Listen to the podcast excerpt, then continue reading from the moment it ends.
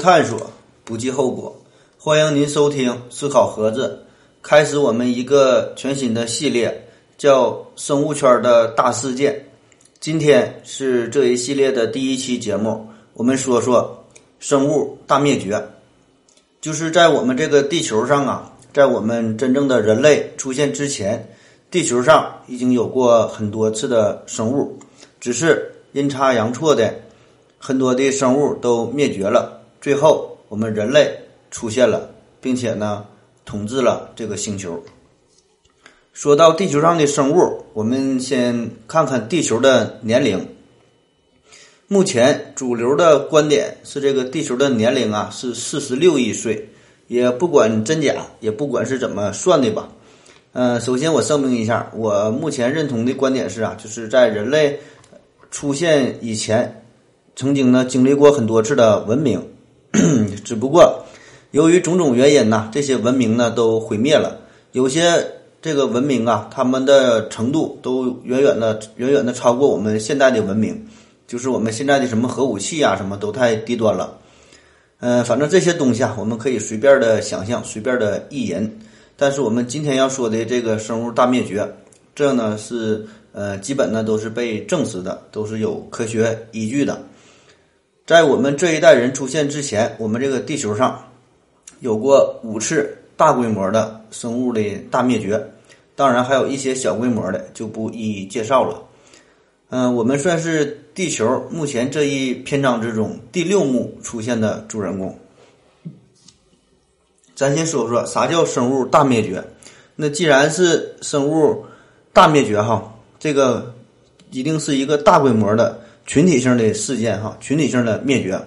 嗯，这呢也叫生物的绝种。那既然是大，你死一个两个的，那保证的就是不够规模了，起码得是整科啊、整目啊，或者是整纲的这个生物，在很短时间内彻底的消失，或者是仅有极少数的能留存下来，这呢才能叫生物的大灭绝。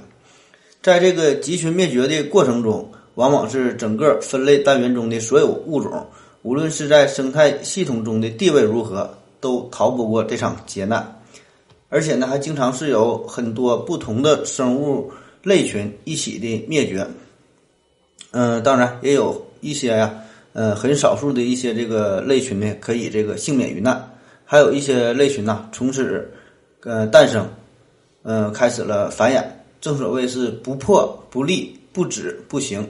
就是说这个。呃，一些生物灭绝了，这呢是一个时代的终结，但呢，这又为下一个时代的开始做好了准备和铺垫。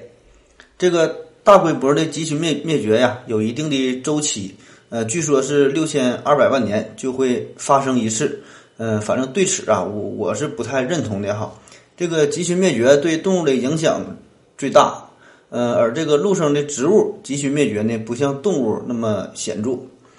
咱说这个地球的年龄啊是四十六亿岁嘛，但我们的故事，呃，却要比这晚很多啊。我们今天说这个故事，大约呢是从呃六亿年前说起，在这之前的四十亿年呢，我们暂且呢不考虑哈，因为那个时代呀太过久远了，叫做隐生宙，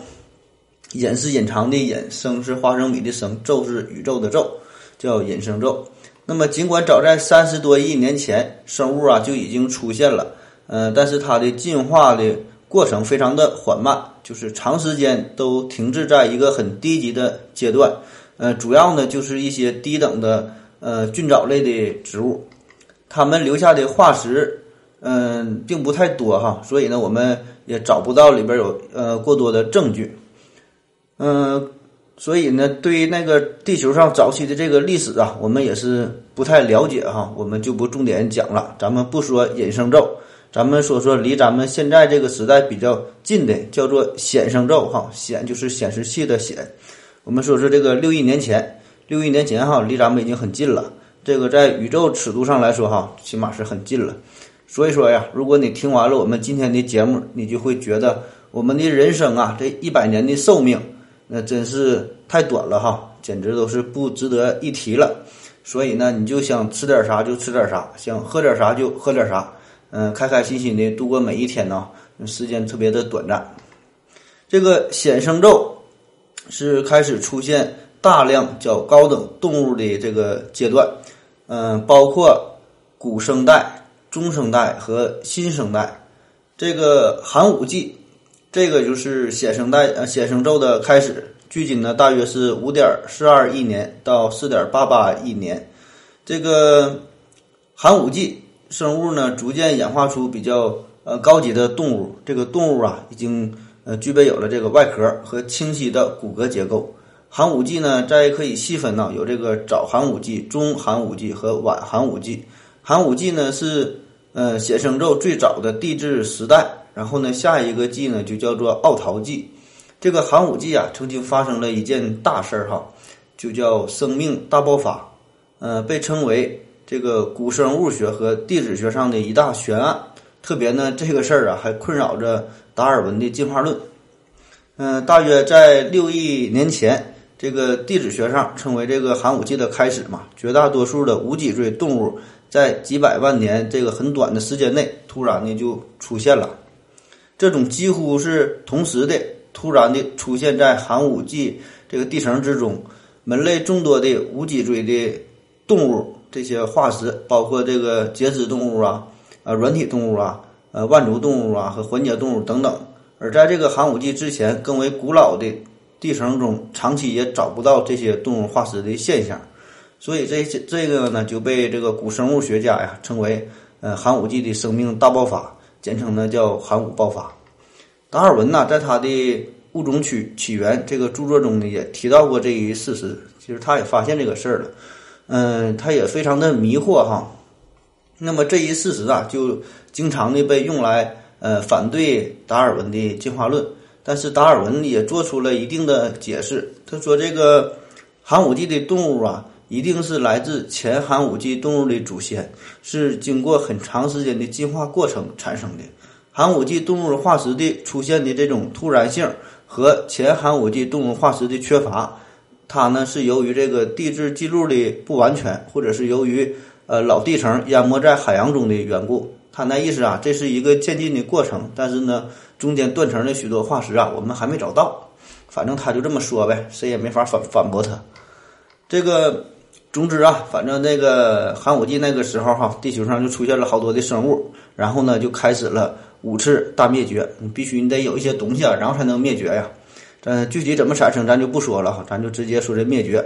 嗯，这个前期铺垫做完了，那么呢马上就要开开始团灭了哈。这个上帝啊，马上就要开始了他的 A 四 E 五连击了。先说这个第一次，第一次这个大灭绝，距今呢是四点四亿年前。嗯，奥陶纪的末期，这呢导致了地球上大约百分之八十五的这个物种的灭绝，嗯，也叫做奥陶纪大灭绝。这个奥陶纪它呢是呃古生代的第二纪，之前这寒武纪嘛，嗯，开始是距今大约是五亿年，然后延续了呃六千五百万年。这个古生代哈，这有六个纪哈，咱再说一遍，有六个纪。从最开始的寒武纪，然后是这个奥陶纪，后边呢是滞留纪、泥盆纪、石炭纪和二叠纪。嗯，大家放心听讲就行哈，毕竟咱们都已经毕业这么多年了，也不用考试哈，爱他妈什么记就什么记，反正老子是不用记了，这一听一过，图个乐呵就行。这个奥陶纪呀，是这个进化史上，呃，海侵最为广泛的时期之一。呃，什么叫海侵呢？就是海洋的入侵呗。在这个板块内部的地台区，海水啊非常的呃广泛，表现为滨海的浅海象碳酸盐盐的普遍的发育，就是在板块边缘活动的地槽区，呃是这个较深的这个深水的环境，然后呢形成了厚度很大的浅海，还有这些深海，嗯这些这个碎屑的沉积啊和火山的爆发的沉积，这个奥陶纪的末期就曾经发生了一次大规模的冰期。嗯，分布的范围啊非常广，包包括非洲，特别是北非，还有南美的阿根廷、呃玻利维亚，以及这个欧洲的西班牙、法国的南部等等这些区域。嗯，刚开始啊，这个奥陶纪它这个气候啊是非常的温和。呃，咱说啊，它浅海分布非常广嘛，所以世界许多的地方啊都是被这个浅海的海水呃所掩盖了。所以呢，这样呢就给这个海洋生物的发展呃提供了一个良好的空间。在这个奥陶纪广阔的海洋中，海生的无脊椎的动物就空前的繁荣，生活着大量的各门类的无脊椎的动物。嗯，除寒武纪开始这个繁盛的类群以外，其他一些类群呐也得到了进一步的发展。嗯，这里边呢就包括比什哈，比什这个在生物呃古生物圈非常有名的，还有这些珊瑚啊，呃腕足类的、软体类的这些动物等等。这个比什是奥陶纪最奇特的海海洋动物的类群，自从这个奥陶纪开始啊，就已经呃兴盛的繁育，分布也是非常广。这个腕足类的动物。呃，演化呢也是非常的迅速，大部分的类群呢，在这时候也均已经出现了。这个鹦鹉螺进入了繁盛的时期，它们身体非常的巨大哈，是这个海洋中呃凶猛的食肉食性的动物。由于这个大量的食肉类的这个鹦鹉螺呃进化的出现嘛，这个三叶虫在它的胸啊、尾呀这些部位呢，也进化出了许多防御性的针刺。呃，这样呢就可以避免食肉性的动物的侵袭或者是吞食。呃，同时这个珊瑚啊，也在这个奥陶纪中期呢开始大量的出现。到了奥陶纪的晚期，大约就是四点八亿年前，嗯，首次呢出现了这个陆生的呃脊椎动物，叫做淡水无鳄鱼。那个不是淡水里边没有鳄鱼啊，这个。鳄淡水无鳄鱼这啥意思？就是它这个嘴呀，不能有效的上下的张合，不能这么咬东西，只能呢是靠这个吸吮呐，咱说叫靠裹裹这个东西吃。嗯，据推测呀，这个淡水植物在这个奥陶纪呢也是已经开始出现了。那么这次这个物种大灭绝呀，就是发生在呃四亿四千万年前这个奥陶纪的末期。那主要的原因就是由于当时地呃地球气候变冷，这个海平面的下降，所以生活在水中各种这个不同的无脊椎动物啊，便荡然无存了哈。呃，在大约四点四亿年前，这个撒哈拉呀，当时它当时呢，它所在的陆地的这个位置是位于呃南极。嗯，当陆地汇集在这个极点附近的时候，就容易造成很厚的这个积冰啊。大片的冰川就使得洋流和大气环流变冷，所以的整个地球的温度就随之下降。这个冰川就锁住了水，呃，所以呢海平面呢就降低，所以原来丰富的沿海的生态系统就被破坏掉了。最终的结果就是百分之八十五的物种，呃，导致了灭绝。我们再说说这个第二次哈，这个第二次生物大灭绝，这呢是距今三点六亿年前的泥盆纪后期。结果就是给海洋生物啊带来了灭顶之灾，嗯，又称为这个泥盆纪大灭绝。这个泥盆纪哈是古生代六个纪中的第四个纪哈，寒武纪、奥陶纪、志留纪、泥盆纪，这第四个，后边是石炭纪和二叠纪。开始于呢是四点零五亿年前，结束于三点五亿年前，持续了大约是五千万年。这个泥盆纪啊，这个古地理面貌啊。呃，与之前的这个早古生代的时候有了巨大的变化，表现为呢就是陆地的面积开始扩大，呃，陆相地层的发育，这个生物界的面貌啊也发生了巨大的变革，陆生的植物，这个鱼形的动物就是空前的发展，呃，两栖动物呢也开始出现，无脊椎动物的成分也是显著的改变。你听这个名儿哈，这个泥盆纪哈，咱就能听出来，就整个这个地球啊，就像一个泥盆一样。就是有海洋也有陆地，呃，当然了，更多的就是水呀和这个土就混合在一起，就是泥呀，像一个泥做的盆一样。所以呢，地球呢就是一个大泥盆儿，那自然呢就是给这个两栖动物的呃发展呢，这个繁殖啊，就是提供了一个良好的空间，是这个两栖动物的一个天堂了哈。这个泥盆纪的脊椎动物飞跃的发展，这个鱼类也是相当的繁盛，各种类别的鱼嗯都开始出现。所以这个泥盆纪啊，被称为鱼类的时代。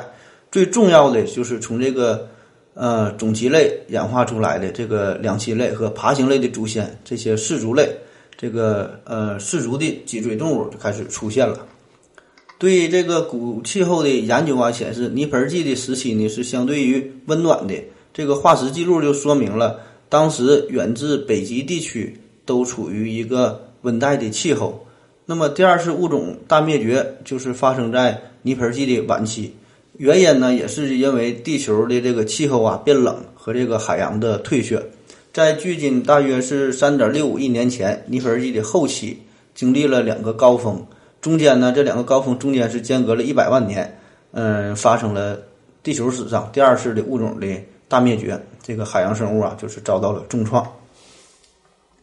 嗯，然后我们再说说这个第三次哈，第三次生物大灭绝，距今呢是二点五亿年前的二叠纪的末期，这呢导致了地球上百分之九十五的生物的灭绝。这个二叠纪是古生代的最后一纪了哈，这六个里边最后一个二叠纪，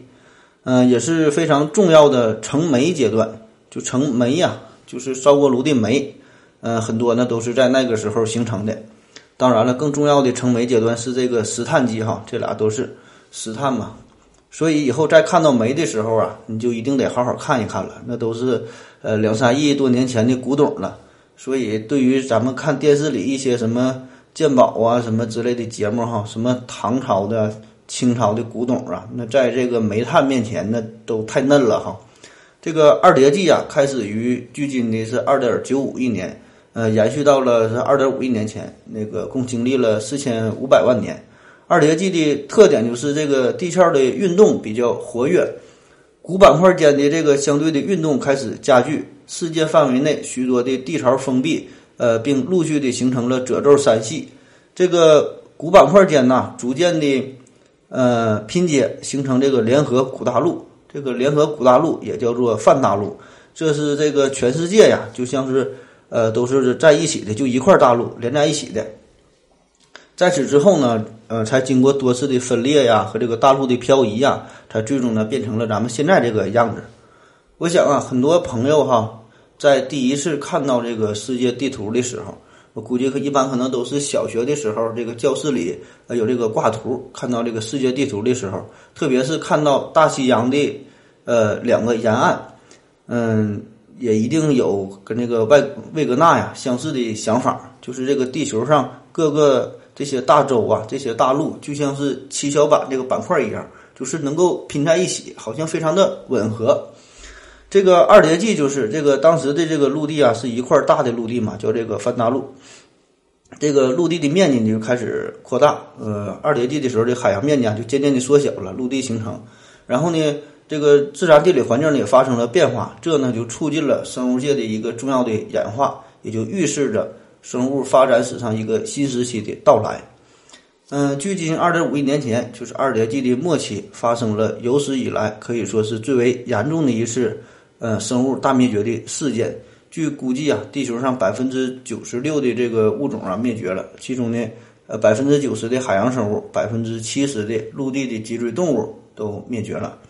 嗯，包括咱们熟知的这个三叶虫哈，还有这个呃海蝎呀和这个一些重要的珊瑚类呀等等，呃，全都消失了。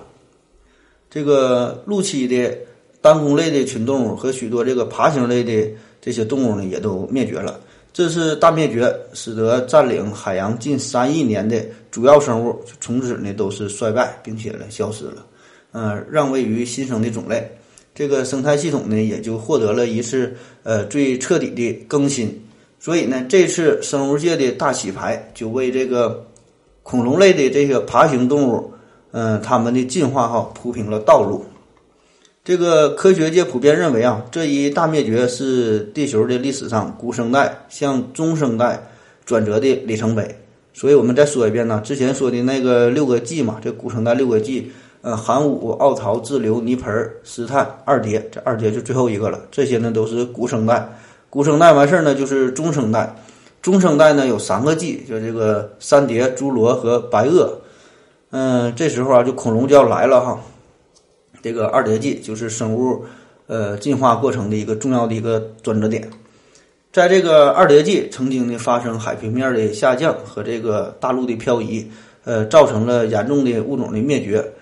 所有的这个大陆啊聚集成一个联合的这个古大陆，这个富饶的海岸海岸线呢就是急剧的减小，这个大陆架呢就缩小了，生态系统呢就受到了严重的破坏呗。很多的物种的灭绝呢，主要呢是因为它失去了自我生存的空间。这就相当于啊，美国那么大那片儿那么大一片儿的一个地方哈，然后呢突然呢就给你压缩了，压缩到这个夏威夷岛那么一点儿哈，这就堪比啊现实版的降维打击。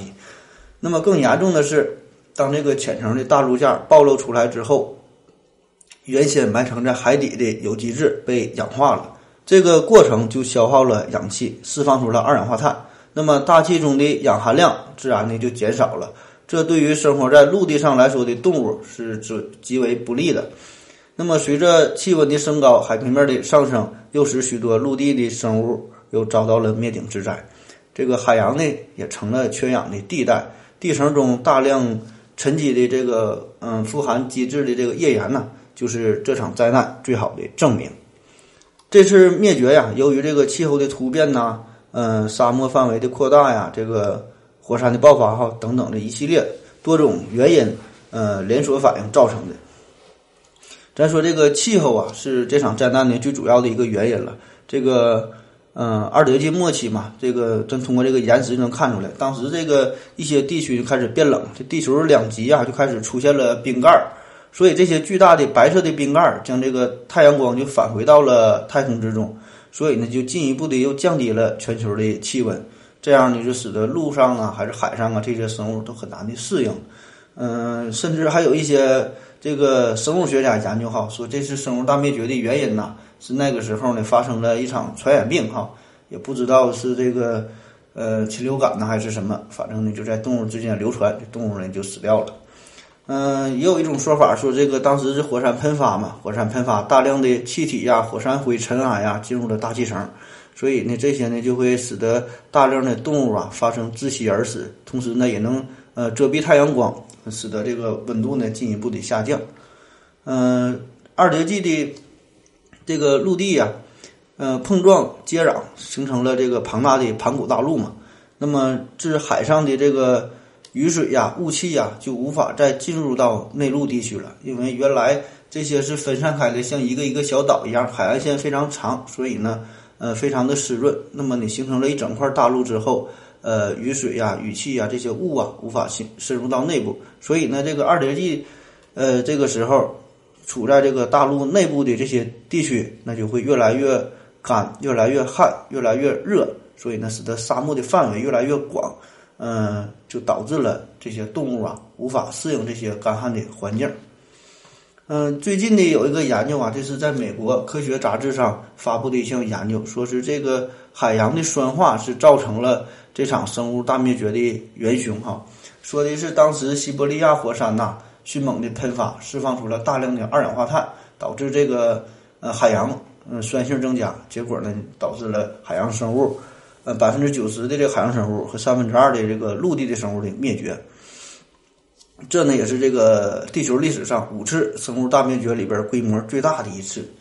这个研究人员呢就分析，在这个阿联酋发掘的岩石后，得出了上述的结论，就说的位于二叠纪到三叠纪三叠纪之交的这次灭绝事件，整整呢持续了持续了六万年。这个分两个阶段，第一个阶段呢是二氧化碳缓慢的释放，释放了长达五万年，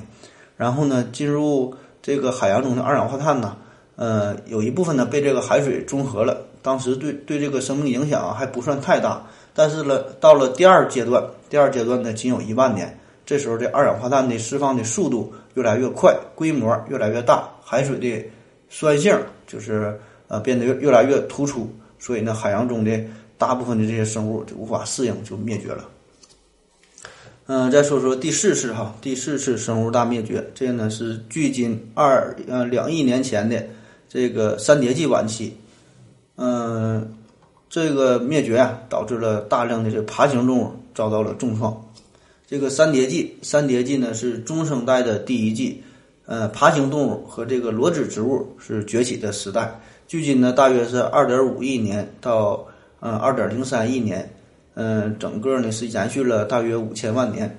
这个海溪运动以后，许多的地槽转化为山系。陆地的面积进一步的扩大，地台区产生了一些内陆的盆地，新的古地理条件导致了沉积向及这个生物界的变化。从三叠纪开始，呃，陆相沉积在这个世界各地，尤其是中国和亚洲其他的这些地方啊，有了大量的分布。距今一点九五亿年前，就是三叠纪的末期，据估计呢，有百分之七十六的物种，呃，主要呢是海洋生物灭绝。那么此次灾难呢，并没有特别明显的标志，呃，只发现呢是这个海平面下降之后呢又上升，出现了大面积的这个缺氧。所以呢，海水的缺氧使得这些海洋生物呃灭绝。嗯，下边我们重点说说这个第五次哈，第五次生物大灭绝，六千五百万年前白垩纪这个恐龙的灭绝，就是侏罗纪以来哈长期统治地球的恐龙，呃，在这期间呢灭绝了，所以呢又叫做白垩纪大灭绝，也叫做呃恐龙大灭绝。这个白垩纪啊是中生代最后一个纪了。距今呢，大约是一点三七亿年，呃，结束呢，结束呢是在六千五百万年前，其中经历了是七千万年。无论是这个无机界呀，还是有机界，在这个白垩纪都经历了重大的变革。位于侏罗纪之下，是这个新生界之上。白垩纪啊，是中生代地球表面受淹没的程度最大的这个时期。在此期间呢，北半球的广泛的。呃，沉积的这个白垩层，这个白垩的意思啊，这个白垩其实就是白色的土的意思，是这个一八二二年比利时的学者奥马利呃达鲁瓦将它命名为叫呃白垩。这个白垩层啊，是一种非常细的、非常纯的这个粉状的呃灰石，主要呢就是这些生物啊是这个呃海洋的沉淀，就是一些这个呃科石藻的。钙质的呃超细微的化石，还有这个浮游的有孔石的化石等等啊，这些沉积而形成的。距今六千五百万年前的白垩纪的末期，发生了地球上第五次的生物的大灭绝，导致了百分之七十五到百分之八十的物种的灭绝。那么这个第五次的大灭绝啊，为什么这么著名呢？第一呢是相对来说这次事件离咱们比较近哈，离咱们最近了。那么第二次是因因为这个。呃，统治地球啊，长达一点四亿年之久的恐龙时代就此结束哈，让位于我们人类了。呃，海洋中的这个菊石类啊，也是呃在这一期间呢消失了。嗯，所以啊，这次大灭绝最大的贡献，当然了，是从我们人类的角度来说哈，这是最大的贡献，就是这场灾难呢，消灭了地球上处于霸主地位的恐龙和其他的同类。为这个哺乳动物，也就还有我们这个人类哈，最后的登场提供了一个契机。这次灾难呢，嗯，有来自于这个地外空间的影响，也有来自于地球本身的火山的喷发的影响哈。这个学说非常多。在这个白垩纪末期，发生了一次或者是多次陨石撞击地球造成的全球生态系统的崩溃。那么撞击就使得大量的气体和灰尘进入了大气层。以至于呢，太阳光呢不能穿透，所以呢，地球温度啊急剧下降。这个黑云遮蔽了地球，所以植物不能从呃阳光中获取能量。嗯，海洋中的藻类和成片的森林就逐渐的死亡了。所以植物的这些凋亡啊，就使得食草的动物饿死了呗。然后呢，食肉的动物呢也就没得吃了，最后呢也就饿死了。这个食物链的基础的环节也就被破坏，大批的动物就因为饥饿而死亡了。这里边自然就包括陆地霸主这个恐龙。那么目前主流的观点还是说是这个是小行星撞击所导致的，说这次撞击啊，相当于人类历史上发生过最强烈的地震的一百万倍，爆炸的能量相当于地球上核武器总量的一万倍。嗯，结果呢就是导致了二点一万立方公里的这个物质进入到了大气层中，由于这个大气中大量的高密度的尘埃。太阳光不能照射到地球上，导致了地球表面的温度迅速的降低。那么，几乎所有的大型的陆生的动物都未能呢幸免于难。小型的陆生动物，呃，像一些非常小的这些哺乳动物哈，依靠残存的食物勉强为生，终于呢是熬过了最艰难的日子。那么，这个熬过了这个艰难日日子之后，自然呢就是迎来了全新的生命的开始哈。吃得苦中苦，方为人上人。那么，撞击假说的支持者啊，发现了许多有力的证据来证明他们的观点。最有力的证据就来自于白垩纪和呃古晋地呃古晋的这个地质的界限上啊，就是发现了一的这个异常和这个冲击的石英。这个一呀是一种呃化学元素，科学家就推测呀，这种高含量的一元素就是撞击地球的小行星所带来的。另外呢，这个冲击的石英也是在撞击的过程中所形成的。但是现在有个问题就是，呃，撞击所形成的这个坑啊，却一直呢，呃，没被找到。现在找到的坑啊，都太小了哈，规模不够。可能这个这坑啊，不在这个呃地球表面上，在那个呃大西洋啊，在太平洋里边可能不太好找哈。那么以上啊，就是对于这五次生物大灭绝的呃粗略的一个介绍。那么以史为鉴，可以知兴替。我们通关这五次生物的大灭绝，可以呀给我们现存的人类带来很多的思考。我们说生生命的终止有两种方式哈，按不同的分分类哈。我们这种分类说人这个生命的终止有两种方式，分别是啥呢？个体的死亡和呃物种的灭绝。正常生长的条件下，生物个体呢可以通过繁殖将基因遗传给后代。使个体死亡后，其生命形式及特征得以继续的延续下去，而某一生物类群的生生命过程完全的终止了，那么，呃，该类该类群所有的个体都将呢不再产生。所以，这个灭绝呀是一个复杂的现象，既有呢生物内在的因素，也有呢外部环境的原因，既是偶然的，也是生物发展规律所决定的。这个灭绝。分为以下五个类型。第一呢是正常灭绝，或者叫做背景灭绝，就是在正常的生态环境条件下，某个生物类群因为不能适应，或者是还来不及适应这个环境的这条件的变化，而逐渐的衰落，直至呢全部的死亡。这种灭绝是生物进化过程中物种更替的一种正常的现象。嗯，自生命起源以后呢，就会存在。在没有人类条件这种干涉下，呃，物种的这个灭绝率称为呢自然的灭绝率，或者叫本体灭绝率。呃，通常条件下呀，这个自然灭绝率是低于呃每百万年八颗哈，正常的是这个速度。第二种灭绝呢叫做集群灭绝，就是在某些地质时期哈，由于生态环境发生剧烈的变化而导致的生物大规模大规模的灭绝的现象。所以呢，这个集群灭绝率呢，那就非常高了。通常呢是高于每百万年八颗，甚至甚至能达到这个二十颗左右哈，甚至能更高。第三种呢叫做野外灭绝。野外灭绝就是指，如果一分类单元一直呢仅在人为控制状况下存活，而野生个体不存在，就可以认为是野生灭绝了。这个是人类的划分的这个概念哈。嗯，这呢既包括动物，也包括植物，比如说夏威夷乌鸦，比如说怀俄明蟾蜍，比如说黄花曼陀罗。就是说呀，这些物种啊，在自然界中呢已经找不到了哈，是靠人类的培育才能让它们能够延缓下去。同样呢，也是因为这个人类的干涉哈，才导致了它们在自然界中不存在。所以呢，你必须得负责任呐。第四个呢，叫做局部性灭绝，就是一个物种的。呃，在它生活过的某个栖息地啊，不复存在，仅在呢其他的地方呢有发现，就称为呢局部性的灭绝。就这这种物种呢，这地方没有了，但是呢在别的地方还有哈。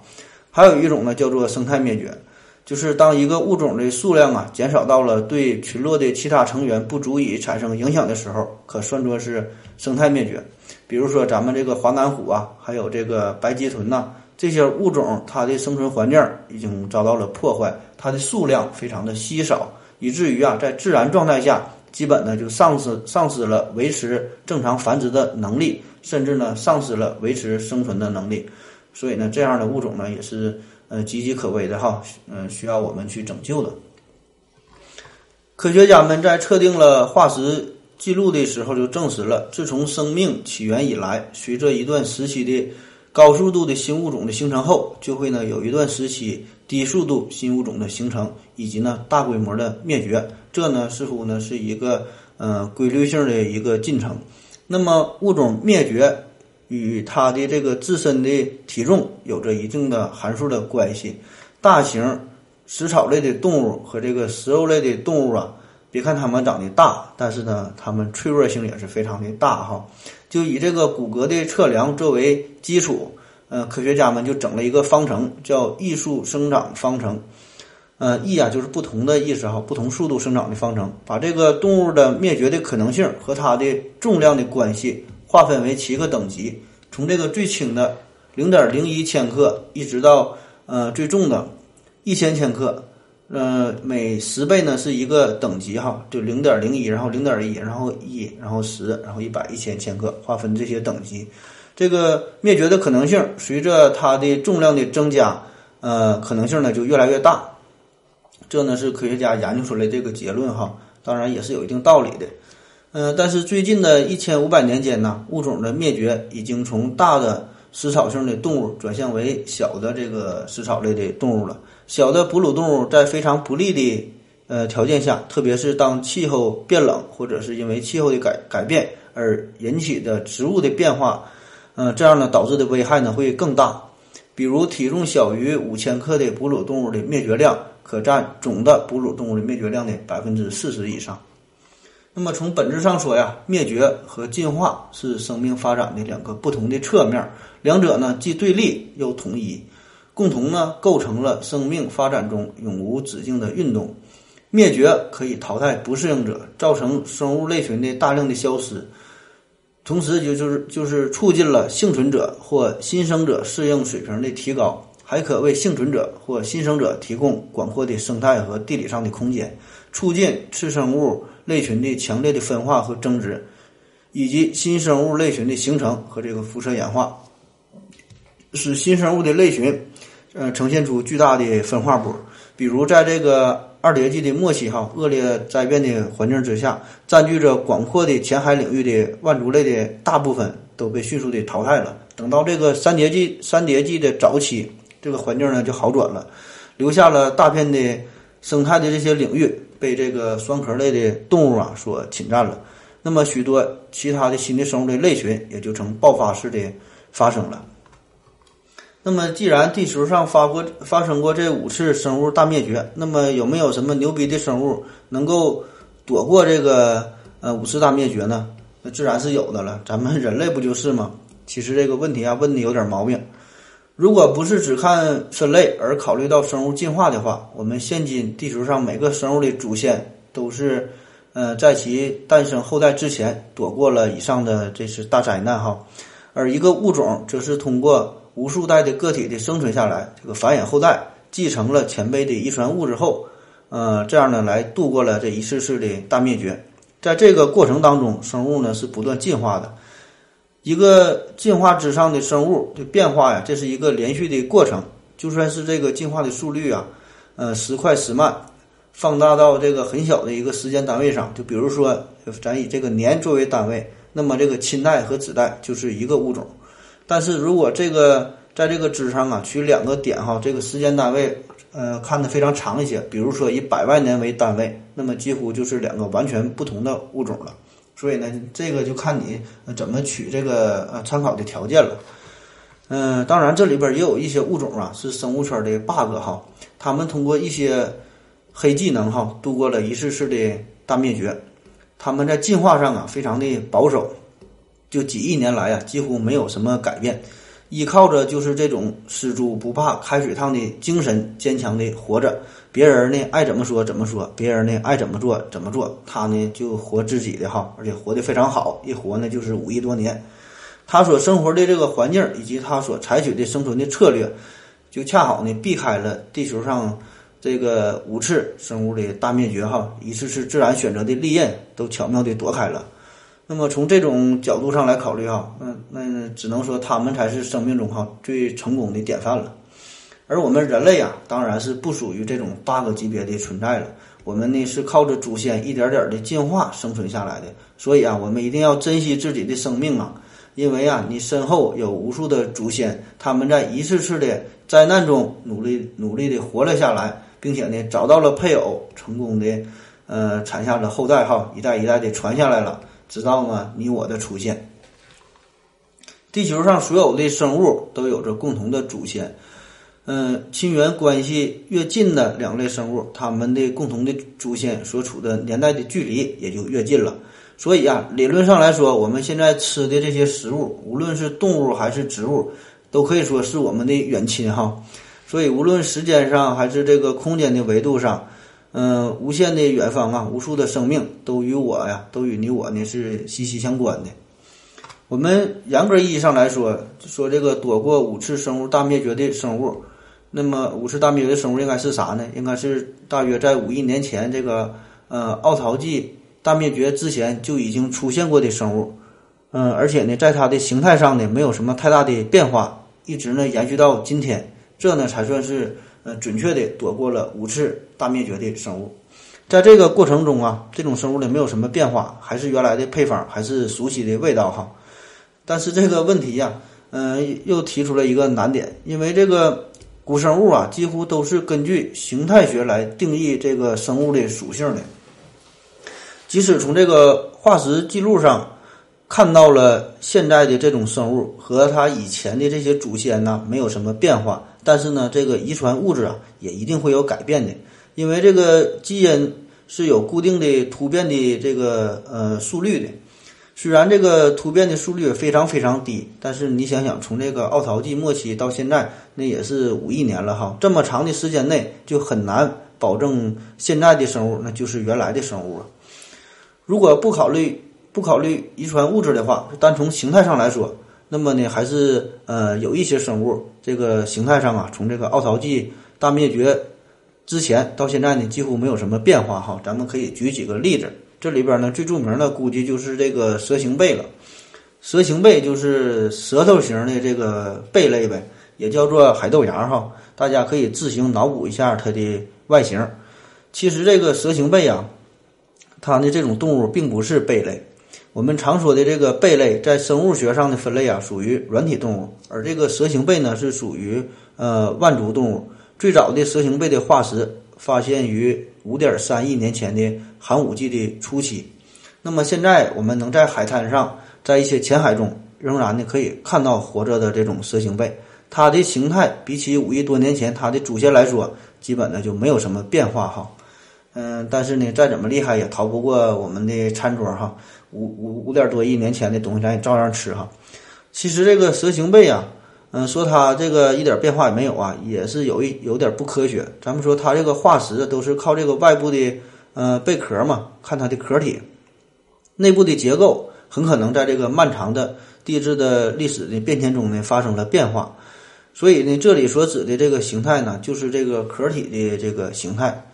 嗯，日本冲绳的科学技术研究所大学和这个名古屋大学还有东东京大学的这科学家呀，他们在二零一五年就破解了活化石这个海豆芽，就是这个蛇形贝的基因组。他们分析这个基因组，呃，三万四千多个基因，发现海豆芽的这个基因组一直呢是在积极的进化的。所以呢，比之于这个五亿多年前，海豆芽已经有了很大的变化哈，就这个外形上。看起来没变，但是呢，估计啊，它的味道啊，可能就变了哈。咱也没吃过，五点多亿年前到底是啥味儿的？所以呢，称它为活化石呢，嗯，可能呢有一些也是不太妥当。当然了，如果要是看基因变化的话，那估计没有什么生物，嗯，可以叫得上活化石了。毕竟这五亿多年了，嗯，谁能不变心呢？其实啊，看这个变化呢，也要有个度。也不好掌握哈，基因到底改变多少？你说能算是一个新物种啊？这还得是看人类本身的定义。因为目前我们对于古生物的研究呢，主要还是靠这个形态学、解剖学来分类嘛。所以呢，这个化石是非常重要的。嗯，所以通过化石，我们只能看到它长什么样，进而呢推测它的这个功能啊，它的生活的习性哈，它的状态哈等等。那么，如果要再要举一个例子，在这个形态上没有什么变化，基因上可能变化也不太大的，那么就叫做呃枪鲫鱼。这个东西啊，从这个形态上来看，四亿多年前到现在也是没有什么变化，这个基因组的变化也是非常的缓慢。但是呢，这个东西啊，它呢是从泥盆纪初期出现的这个枪鲫鱼，它呢只经历过四次的大灭绝。但不管怎么说呀，经历过四次，那也是挺厉害了哈。嗯，再说一个更久远点的物种，叫做蓝藻。蓝藻啊是一种光合细菌，它呢有很多很多种的分类哈。呃，其实这蓝藻是一个很大的一门呐，门纲目科属种啊，它很大一门。这个蓝藻的历史可以追溯到大约是二十八亿年前，在那个时候呢，它就已经是出现在地球上了。这个叠层石是蓝藻所建造的有机沉质的结构，最古老的叠层石存在于呢大约有三十五亿年前哈，这个是有争议的，而是没有争议的大概就是说的这个二十七亿到二十八亿年前，这个呢是比较公认的。所以说这个蓝藻啊这一门类的特征，可以说起码在地球上呃躲过了这个五次的生物大灭绝哈。他要敢说老大，那没人敢说老二啊。呃，咱们再说说这个下一个比较厉害的这个生物哈，这个蟑螂。这个蟑螂啊，可以说是星球上最为古老的昆虫之一了。这个外号叫小强嘛，这个外号啊，绝非是浪得虚名。这个小强啊，曾经跟恐龙生活在同一个时代。根据这个化石的考证显示，呃，最原始的蟑螂活在呢，大约距距今是四亿年前的自留纪。嗯，当然，这个那时候呢也是没赶上第一次大灭绝。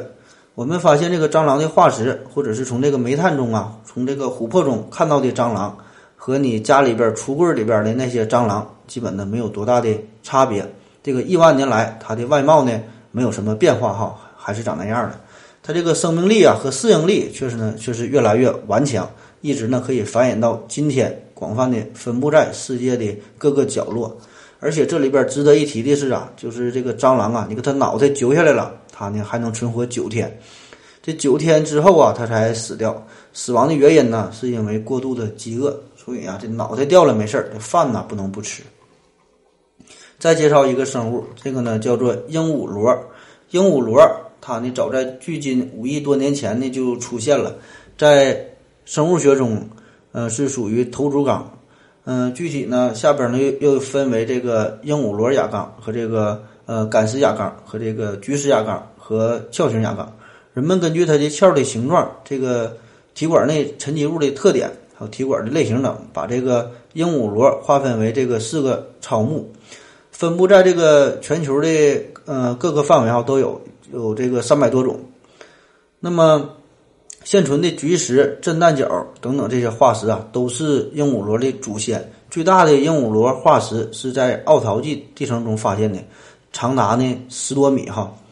呃，与它同类的还有这个章鱼呀、鱿鱼呀、乌贼呀等等，在这些进化的发展过程中，身体呢发生了很大的变化。这个身体外的这个壳啊，有的呢是转入到了身体内，比如说这个乌贼。有的呢是紧紧的留下了一层胶质状的薄膜，就像这个鱿鱼啊，这个可以参考之前的节目，叫“傻傻分不清楚”系列哈，鱿鱼的朋友圈。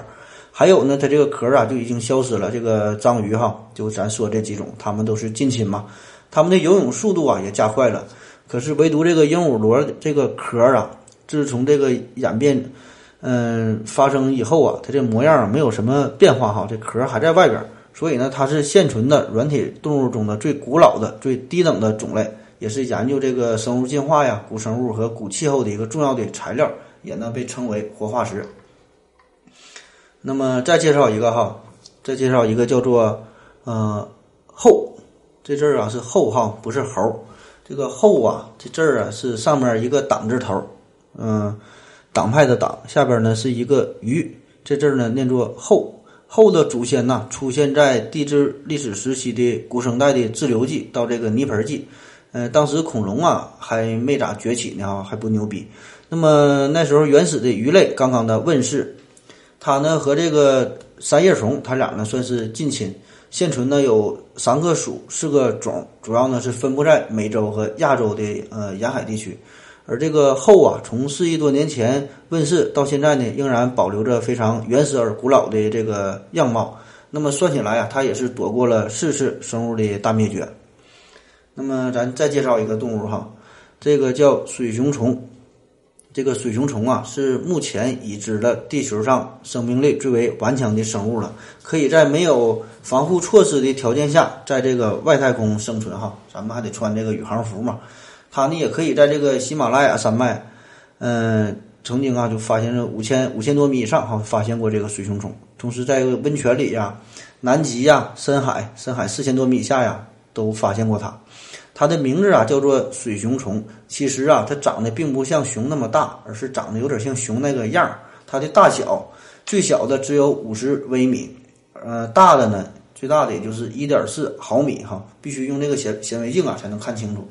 这个水熊虫的化石让我们知道了，这个物种早在五亿年前的寒武纪就已经存在了。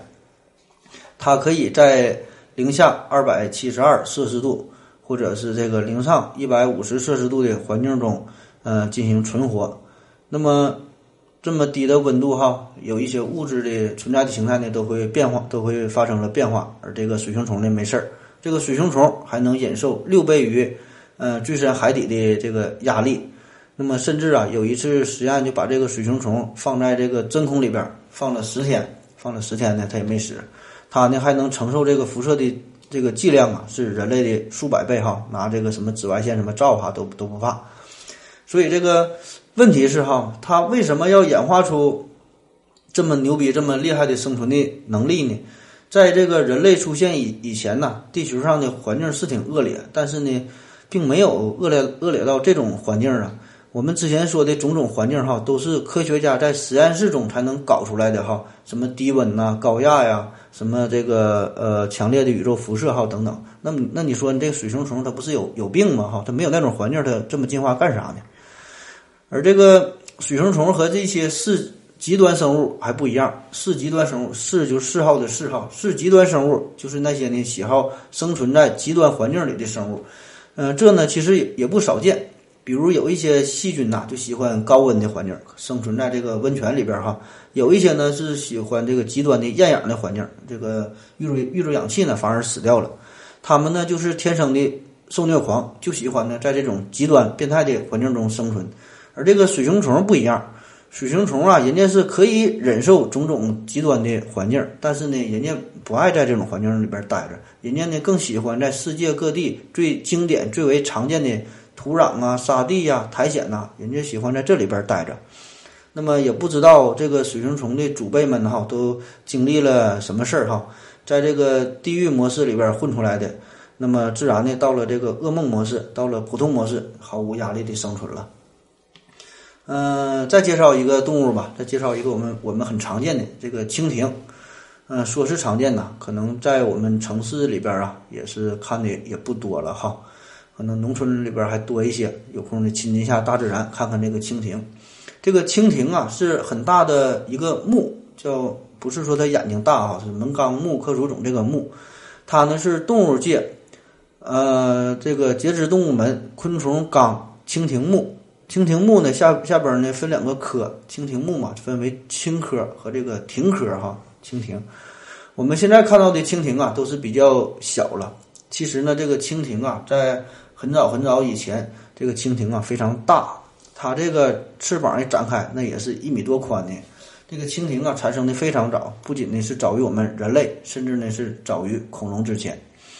大约在三亿多年前，在石炭纪，就是产生煤那个时候哈，这个物种啊，这蜻蜓极其的昌盛。那时候大部分的陆地啊都是热带，这个植物也非常的茂盛。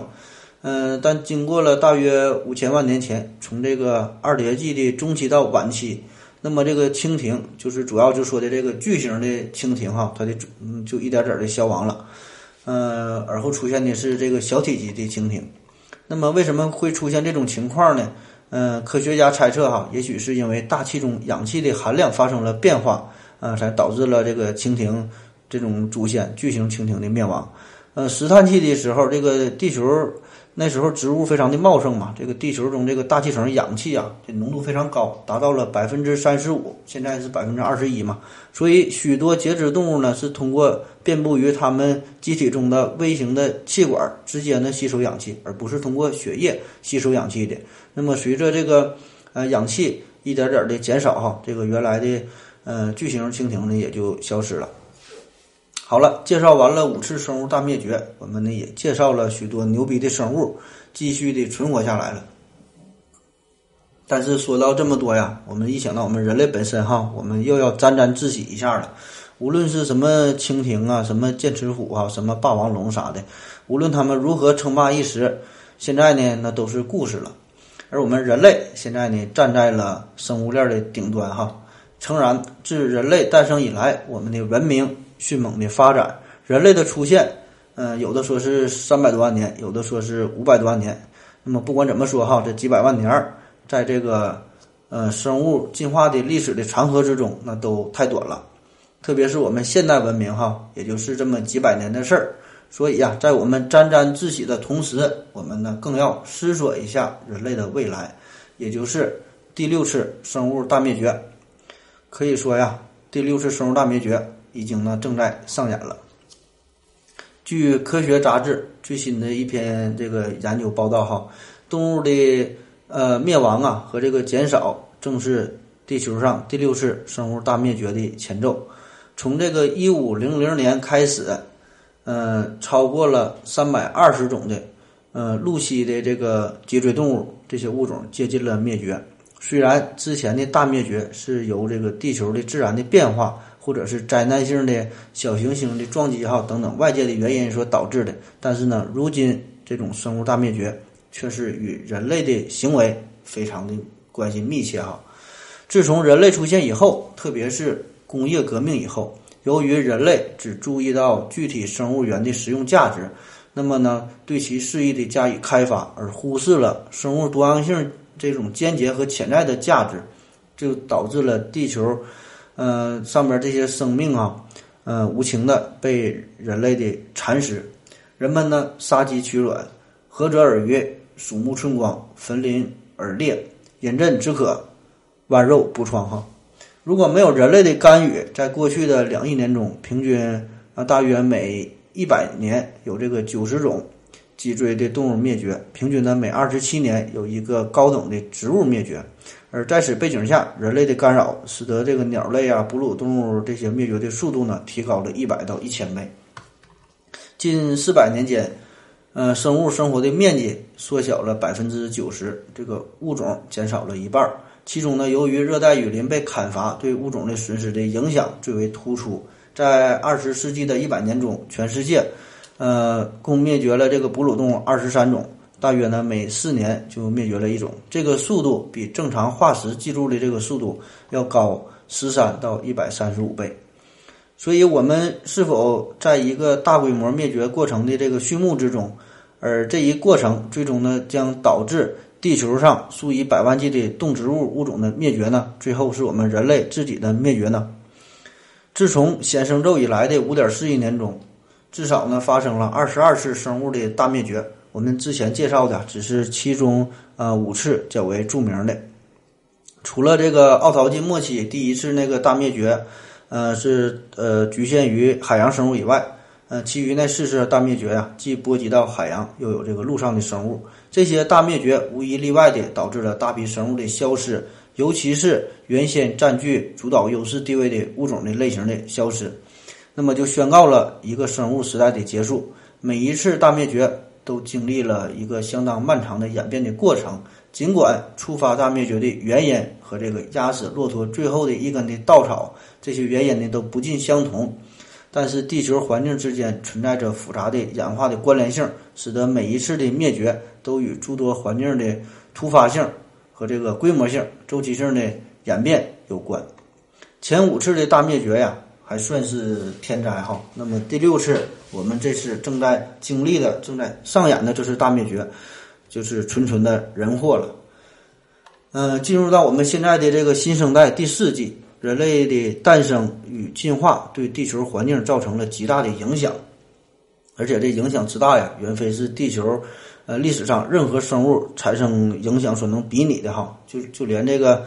呃生活了一亿多年的这个恐龙啊，也没把地球霍霍成这样啊。大概从距今一万多年前吧，新石器时代开始，那人们呢就掌握了这个石器哈，会用这个工具了，用这个石头啊，用这个石斧啊。呃，使得人类可以较为容易的猎杀动物，那么一些生物就开始陷入了厄运之中。或许啊，正是从那时开始，第六次生物大灭绝呢就已经上演了哈，就人类已经能捕杀这个动物了。而从这个进入到工业革命时代以来，人类的科技的水平更是一日千里，对地球的影响也是日益的加加深，带来的环境的问题也就是越发的严重。二十世纪九十年代，美国著名的古生物学家理查德·利基就提出了第六次大灭绝的这个概念。哈，这个理查德·利基这人是谁呢？呃，我们在之前上一系列说的。呃，科学圈的这个几大家族里边啊，就也提到过这个人儿。这个利基家族，他呢是呃古人类研究的这个一个家族，非常的有名。那个理查德·利基，他爸、他妈和他媳妇儿都是研究古生物的。那么他呢就提出了这个第六次大灭绝的这个概念。那么这概念一经提出，在此后的二十多年中，这种说法呢也是一直饱受着争议。国外有一项研究就发现呢，嗯。就说这个曾经被认为在过去几个世纪灭绝的一些哺乳动物中啊，有近三分之一呢，其实呢并没有灭绝。一些一些在人类视线消失的这些动物哈，消失了一段时间以后啊，就被认为是灭绝了嘛。但实际上啊，呃，后来呢，过了几年呢，又在野外呢又再次发现了。相比漫长几亿年的生物进化史来说，这个人人类短暂的历史啊，还无法感知生物大灭绝的整个的过程。我们呢，只是这场进化大戏的一个演员，而且只是一个临时演员哈。我们并不是导演，甚至呢，我们连这场戏的剧本是啥呀，我们都不知道。自然界的自身的调节能力，也许呢，远大于我们人类所的认知哈。它的这个复杂，它的这个深奥，是我们所无法理解的。那么。到底这个断言这个第六次这个生物大灭绝是否是正式上演了呢？还是说的是我们这个杞人忧天呢？嗯，这呢绝非是件易事。只有呢等到这个第七次高等的生物才能呢确切的知道。嗯，我们这个到底算不算是第六次大灭绝哈？我们自己说的也不算。那么如何要解决这个第六次生物大灭绝呢？我们如何来面对这个现在这个？呃，地球的日益恶化的环境恶化这个危机呢，这这种事儿啊，有点儿这个上纲上线哈，太高了，远不是啊我们这个平民老百姓所能考虑、所能解决的。我可以负责任的告诉你，就算是现在这个第六次生物大灭绝现在已经开始了，那么在短短的一百年以内也不会结束哈，大家还可以放心的上网，可以上放心的逛街、听音频，这个享受自己的小生活。但是啊，这种危机感，我觉得还是要有的。不管呢，现在是不是第六次生物的大灭绝，我们的呃这个环境的这种危机，就是呢越来越严重。天下兴亡，匹夫有责。保持生物多样性，嗯，是一个刻不容缓的这个需要做的事情了哈。这呢也是解决呃可能存在的第六次生物大灭绝的唯一的方法。那么要解决这个根本性的问题，保持生物的多样性，当然呢是需要我们全人类共同的努力了。嗯，这呢也是一个烧钱的过程哈。这个科学杂志就公布了，保护目前全世界濒危物种大约需要花费四十亿美元，而且呢不是说你花完这个钱就完事儿了，你得继续保护呢它的这些栖息地呀，在重要的地区这些物种哈，你得继续投入每年大约七百六十亿美元的钱。那么花这么多钱，又有什么现实的意义呢？短时间之内当然是看不到的了。所以呢，谁也不愿意花这些钱，还是造个摩天大楼啊，整个什么 CBD 哈，这些面子工程、面子工程，这些政绩工程见效快呀。所以这个盖完这些大楼啊，老百姓也能看着哈，上面领导也能看着，中间的利益链条啊，那就更不用说了。哎呀，说这些我也管不了啊。虽然呢，很多国家都签订了联合国气候变化纲要公约和这个蒙特利尔协定书，还有这个京都协议书哈等等一系列的这些协定，共同的就约定节能减排、保护环境，嗯，控制什么二氧化碳的排放嘛等等。但是有一些国家，就比如说日本，比如说加拿大等等这些国家，拒绝履行京都协议书，嗯，第二这个这个承诺期的减排的任务哈。嗯，而且更有甚者呀，有一些国家，比如说美国，至今呢还不愿意加入这个京都协定书，因为这样呢，很自然的就会约束发达国家减排行动啊。呃，约束它的发展呢，不让它排那么多的二氧化碳，它怎么呃进一步的发展呢？怎么挣钱呢？那么以目前的状态来看，尽管大多数国家都承认全球气候环境在恶化，但是世界各国呀，并没有像雪国列车开篇那样齐心协力的对付环境问题。嗯，这电影叫《雪国列车》，有空可以看看。嗯，我们。现在呀，也可以这个高傲的认为哈，我们掌握了什么基因技术哈，各种什么生物的黑科技哈，我们又会 3D 打印了，我们缺啥东西打点啥就就就得了呗。我们马上啊就要开启了星际之旅了哈，地球啊也只是我们人类暂时的一个客栈而已。不过我想啊，在我们还没有找到第二个真正合适的家园。在真正有能力达到第二个家园的时候，地球起码还是我们赖以生存的地方。毕竟呢是生我养我的地方哈。而且比起地球的年龄来说，比起地球上曾经出现的这些生物存在的时间来说，人类那还是土样了哈。铁打的地球，流水的生物，所以别太放肆，没什么用。